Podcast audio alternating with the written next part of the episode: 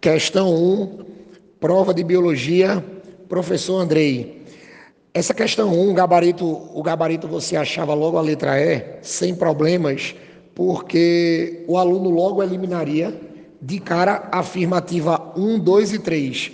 Eliminando a 1, 2 e 3, claro, só sobrava exatamente a letra E.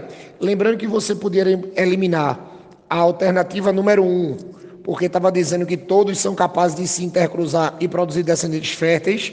Isso aí você matava, porque quando o indivíduo é de espécies diferentes, quando eles são de espécies diferentes, eles não conseguem se intercruzar.